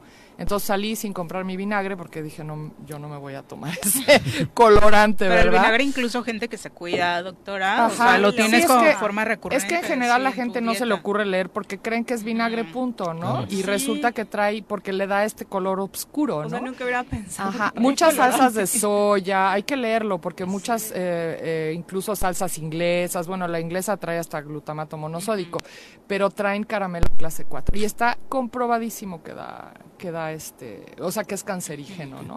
Entonces hay que tener cuidado. Miren, por ejemplo, este, a ver, pues léele aquí para que vean que de veras trae caramelo, Sí, ¿no? a ver qué y bueno, y clase esa es una marca más. conocida que, que Caramelo mucha clase gente, 4. caramelo clase 4. Igual ¿no? que la coca. Sí. Igual que la coca. Y este, a ver, este es un Este vinagre de manzana orgánico. orgánico, Hasta los de manzana luego traen ¿En caramelo. serio? Sí, pero Bueno, clases más ingredientes. bajitas. No. ¿Qué no trae? trae, ¿no? No, ese no trae. No trae. Ese es un No. vinagre de manzana orgánico y creo que trae el vinagre y punto. Ah, sí. tengo- Sí. tengo O sea, duda, sí encontramos- Por, por decir orgánico, podríamos estar como más tranquilos de que no traiga colorantes, no. Eh, sí, porque Sí, normalmente una certificación orgánica no permite que tengas ni colorantes ni aditivos que sean nocivos para la salud, es parte de, ¿no? O sea, Sí, si solo tienes, es- solo puedes usar, por ejemplo, hay mucha gente que usa antioxidantes, también químicos. Los aceites del súper, por ejemplo, traen eh, BHT, traen varios eh, diferentes tipos de antioxidantes porque el aceite se arrancia, ¿no? Eh, y una cosa que se usa mucho en, en las cosas naturales es la vitamina E, que se llama tocoferoles o tocoferoles mixtos. Cuando vean ese nombre es vitamina E y ese es un antioxidante natural. Entonces sí hay, hay manera de ponerle eh, cosas para que duren más o para que tengan un, un color más bonito, pero hay, hay de colores a colores o de conservadores a conservadores, ¿no? Por ejemplo, hasta la vitamina C se puede usar como un conservador. Pero tengan mucho cuidado con los colorantes y en niños, porque de veras se han presentado alergias severas. O sea, Hablábamos del cereal, doctora. Todos los cereales, no me quiero imaginar leer los ingredientes porque traes tu cereal. Ah. No venía preparada, pero... Mini, mini, pero traes Es que trae una bolsa con varias cosas. Dije, a ver qué me da tiempo de sacar, ¿verdad? Pero a ver, velas del final, porque trae como 38 ingredientes. Son los Choco Crispies. Sí, sí, A ver sí, qué trae. trae. Rojo, cua- rojo 40. Rojo ¿Por qué 40. Traía, traería en rojo por la combinación. Ajá. También trae rojo número 3, trae azul número 2, Ajá. azul número 1, amarillo azul número uno es el que les- 5. Cinco combinaciones. Exacto. Y amarillo 5, que Sí. también puede provocar cáncer. y Juraría el- que eran los que menos traerían y por mira, el color, y mira. ¿no? Ajá. Y hay color opción- yo siempre chocolate. sí, trato como, mira, y lee De este. que solo va a traer el caramelo, Ajá, sí. ¿no? Ahí por ahí arribita creo que ven los ingredientes. No, pues no. Del lado de derecho las arriba. grasas, fibra dietética, No, del lado derecho arriba. Sí. ¿No? Del otro lado, ¿no?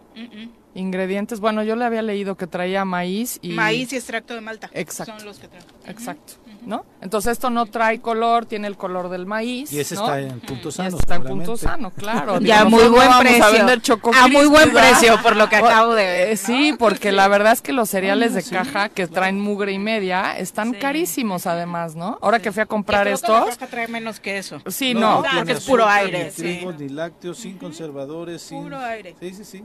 ¿no? Bien. Sí, entonces sí hay que tener cuidado y de veras hay colorantes muy buenos. Por ejemplo, les digo, la mostaza usan cúrcuma para hacerla más amarilla y podrían usar un amarillo 5, ¿no? Claro. Entonces sí hay opciones, ¿no? Entonces hay que leer las etiquetas, como siempre digo, porque si no, ponen a sus hijos sobre todo en riesgo, ¿no? Doctora, ¿dónde encontramos este tipo de productos que Los que realmente no sí tienen este colorantes, los encontramos Los en, en Punto Sano, aquí en Plaza Andrómeda, en el local 19. Muchas gracias, doctora. Gracias a ustedes. Muy buenos días. Son las 8.43, mañanitas, por favor. Le queremos enviar un fuerte abrazo a nuestra querida Jennifer Díaz, que hoy está de manteles largos, eh, hermana de nuestra productora. Así que, querida Jenny, un fuerte abrazo, nuestras más sinceras felicitaciones y, por supuesto, te deseamos lo mejor. Eh, vamos ahora a hablar de feminismo. Lo vamos a tirar. Todo lo que necesitas saber sobre feminismo para que caiga el patriarcado. Con Nat Carranco.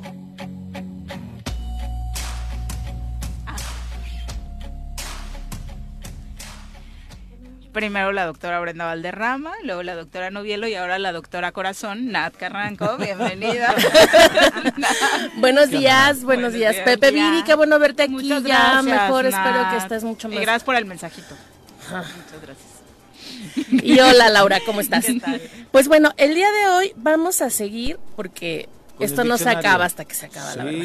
Y la ¿Dónde verdad es que ha tenido buena, por lo menos he tenido buenos comentarios sobre las palabras que hemos estado platicando y poniendo sobre la mesa aquí y la idea pues es justamente eso que cuando especialmente yo que vengo a este espacio hable, pues no se queden con cara de Juati, ¿qué es eso? ¿Con qué se come y para qué sirve? Y entonces la vez pasada nos quedamos en la C, cerramos con el tema de la cultura de violación y hoy vamos a empezar con la D, que por supuesto debe de haber muchas más palabras que, Claro. que se me pueden ir, pero pues tampoco es que vaya a decirlas todas. Y con la D vamos a empezar con la palabra deconstrucción. Y esto es como algo también muy usado en, en los espacios de redes sociales y de pues en donde nos movemos muchas de nosotras, en, ya sea en el servicio público o en el activismo. Y la deconstrucción, pues, eh, viene justamente eh, de ir en contra de lo ya construido. ¿Y qué es lo ya construido? Pues en el tema del feminismo, en el tema de los roles de género, en el tema de lo que significa ser hombre, ser mujer, pues justamente eso, que la sociedad nos ha impuesto durante muchos años, muchos siglos, que hombres y mujeres tenemos ciertas características y solamente deberíamos de ser de cierta forma. La deconstrucción es buscar la forma de transitar hacia un cambio que busque mayor igualdad, mayor equidad, que vaya eh, construyendo otra forma de lenguaje, otra forma de vivirnos en el ser hombres, ser mujeres o ser cualquier otra identidad que, que cada quien de- eh, tenga, porque también ya hemos hablado un poquito, aunque no hemos entrado a fondo, pues que ya no solamente hay un binarismo, que no solamente somos hombres y mujeres, hay quienes se identifican como algo que no tiene género, ¿no? O sea, no soy ni hombre ni mujer, soy persona y, y es más, soy cuerpo de hombre, pero me siento mujer y entonces transitan hacia esa otra forma. Y justamente la deconstrucción es ir transformando el comportamiento social especialmente. Pero ¿cómo se, cómo se cambia el, el- el comportamiento social? Pues a partir de lo individual. Entonces, a veces decimos, yo estoy en deconstrucción o es un deconstruido, ¿no? Y luego Ay, los- a los señores les encanta Los señores deconstruidos, ¿verdad? híjole, son, son peor que los ya construidos, de verdad. Pero, pero bueno, la intención o la, el Te significado... Mira, con Daniel ni me lo mentes, ¿eh? Porque ese me trae varios pendientes. Ah, Hay varios pendientes tenemos ahí con Daniel que no he querido ventilar en este espacio. Pero bueno, finalmente es, es algo que además se va deconstruyendo, sobre todo a partir del lenguaje. Y eso es algo que a mucha gente le cuesta mucho trabajo, no solamente entender, sino respetar. Dices, bueno, no lo entiendo, no me gusta, no lo voy a usar, pero no comprende que el lenguaje genera realidades y transforma. Si nosotras habláramos, quienes estamos aquí en esta mesa, igual que como se hablaba hace mira, ni me voy a ir tan lejos. Hace 50 años, pues entonces parecería que no hemos avanzado nada, pero la realidad es que nosotras y nosotros no hablamos como hablaban nuestros abuelos o nuestras abuelas. Y la forma en la que nos relacionamos con el lenguaje es completamente diferente y construye otro tipo de realidades. De ahí nos vamos a ir a la palabra discriminación y esta es una palabra mucho más común. Y no solamente se utiliza para las mujeres o en el feminismo. La discriminación son estos actos que básicamente van a buscar que te quiten derechos por alguna característica en especial que tengas. Fíjate que antes de entrar decían justo por acá Adriana Martínez que ahora que venías que si ibas a hablar del Sonora Grill. Seguramente no es el tema, pero sí, es un ejemplo pero para tiene ese, que ver ¿no? mucho. Sí. Mi- Ay, mira, a mí el Sonora Grill me gusta mucho. La verdad, yo sí como rico ahí. Sí, Hacen unos frijolitos bien sabrosos, ¿no? Es delicioso. Nunca, nunca me ha pasado, y tampoco siento que sea caucásica, ¿verdad? Pero nunca he notado o he visto este tipo de actos, pero tampoco nunca he ido al de Mazarik. O sea, a lo mejor esa es la diferencia. Y justamente la discriminación, así es. Justamente el tema de la discriminación es tratarte de manera diferente por alguna característica especial, pero no solamente te tratan diferente, sino que incluso te quitan derechos por ser diferente. Te violentan de alguna manera. Por supuesto. ¿Y qué, cuáles características? Bueno, el artículo primero constitucional de la Constitución Federal que nos rige a todas las personas que vivimos, transitamos, pasamos por este país, dice que no se debe discriminar a ninguna persona por sexo, edad, preferencia sexual, religión, salud, condición económica, eh, si eres persona indígena por, por alguna discapacidad o por cualquier otra condición que tú puedas tener que pareciera que te hace diferente a las y los otros. ¿Y qué te puede hacer ser diferente? Todo. Todo. O sea, dependiendo del espacio en donde estés, puede ser que el, eh, bueno, yo no sé si ustedes se acuerdan y seguramente lo siguen viviendo muchas personas, especialmente niños, niñas, que en la escuela si eras gordo, si eras chaparro, si tenías lentes, si tenías los dientes chuecos, si tu, si tus zapatos, si Tartamudeabas. si tus Sí. zapatos estaban un poquito más gastados que los de los demás, si llegabas a la escuela en nuevo periodo escolar con cosas usadas del año anterior, o sea, y pareciera que son cosas como, ay, No simples o no pasa nada, pero que alguien te discrimine porque tus colores son del año pasado o tus zapatos Claro. están talladitos, pues tiene que ver con la condición económica. Y eso es discriminación. Y las escuelas, las maestras, los maestros no ponen freno. A veces incluso son ellas y ellos mismos los que generan esta situación. Entonces, la discriminación es un trato desigual que además va a afectar el acceso a tus derechos. ¿Y cómo? No nada más es que te digan feo, te digan gordo, te digan... eh, eh, Tatuado, ¿no? Los tatuajes también las en algún personas con tatuajes, sino que eso te limita para tener acceso a un trabajo, para poder tener acceso a servicios de salud, para que te dejen entrar a una El escuela, embarazo, ¿no? También, el embarazo, que además hay condiciones y en este caso yéndonos al tema de las mujeres, hay condiciones específicas que las mujeres vivimos por el hecho de ser mujeres. Y eso lo hemos padecido más, menos, o sea, en menos, en mayor o menor grado todas las, las personas que en general tenemos alguna condición diferente a lo que socialmente se construye que es lo normal, que ya hemos dicho que lo normal no existe. ¿no? la, la normalidad pues es una creación social y eso es lo que te va diciendo que entonces las mujeres somos el sexo débil, las mujeres no, de- no podemos rendir lo mismo si nos casamos, si tenemos hijos, si estamos embarazadas. O menstruando. O está- ¿no? y entonces Sí. todas esas situaciones te van poniendo en una condición de desventaja contra el sexo opuesto, por ejemplo, ¿no? Como igual sucede con otras características. De ahí nos vamos a ir a una palabra que de verdad, ahí no saben ustedes cómo me choca. Pero que está de moda, todo el mundo la usa, todo- y es empoderamiento. ¿no? Ah, Eh, ya vamos a la E. el empoderamiento es la como traducción que trataron de hacer de una palabra en inglés que se llama empowerment. Y empowerment en realidad no tiene una traducción tal cual al español. Pero entonces acá, en lo latino, en, en lo hispano, dijeron empowerment, empoderar, sí, va. Vamos a ¿no? empoderarlas. Vamos a empoderar. Y ese es el tema. Que digan, vamos a empoderar a nuestras mujeres, porque además somos suyas de ellas. ¿no?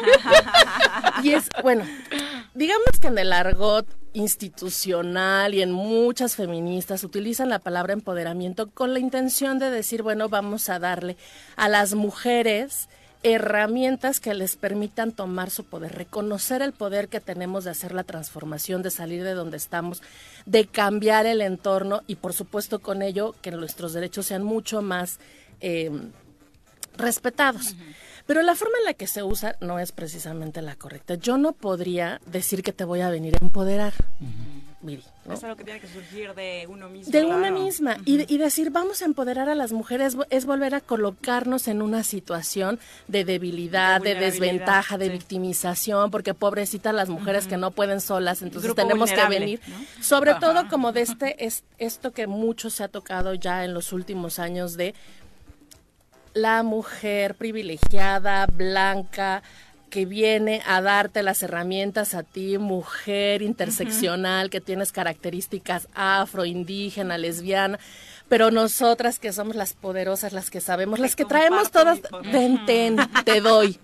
Eso es horrible. Así suenan. Bueno, yo sé que habrá muchas personas, especialmente mujeres, que están en esos eh, temas que van a decir, ay, está... De empoderamiento. Pero entonces, ¿tú cómo, a ver, ¿tú, tú cómo dirías ese proceso en el que cada una transita y que es, híjole, es que bueno, eh, si hay organizaciones o si hay es- esfuerzos gubernamentales que generan condiciones para que eso florezca, ¿cómo le, cómo le dirías? O sea, ¿qué palabra utilizarías en lugar de empoderamiento? Pues a lo mejor no necesitas utilizar una sola palabra. O sea, Entonces- aquí, por ejemplo, dijimos la deconstrucción, el, la, la perspectiva de género, la perspectiva de derechos humanos, políticas públicas con estas perspectivas que vayan vinculando a el, el Estado con la sociedad O sea, y les den algunas herramientas. es, ¿no? Así como de, ah, mira, esto es una capacitación en esto y ya se acabó. Pero cuando dices empoderamiento, yo entiendo que además es una palabra que lleva 30 años en el lenguaje Sí. de Naciones Unidas, de-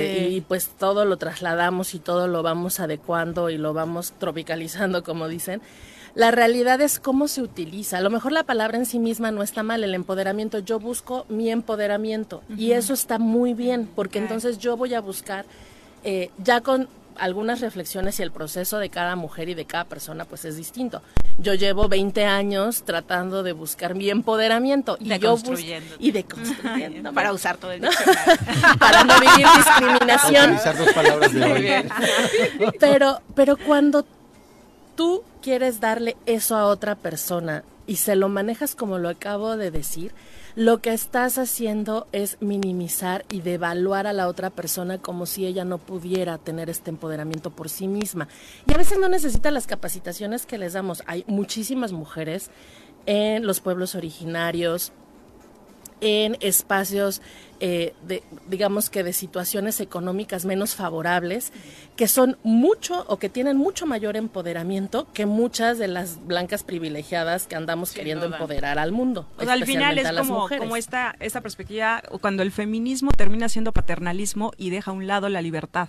Y no solamente el feminismo, porque los- lo- el Estado en general no es feminista y es uno de los que mayormente utiliza esta palabra, pues porque se oye bien, porque va de acuerdo a, a los indicadores que te solicita y mujeres, este, unif eh, bueno, ya no es unifem, son mujeres, Bueno. como todas estas áreas que te dan los recursos y que están marcando cuáles son las políticas de Estado. Y, y esta palabra es súper común.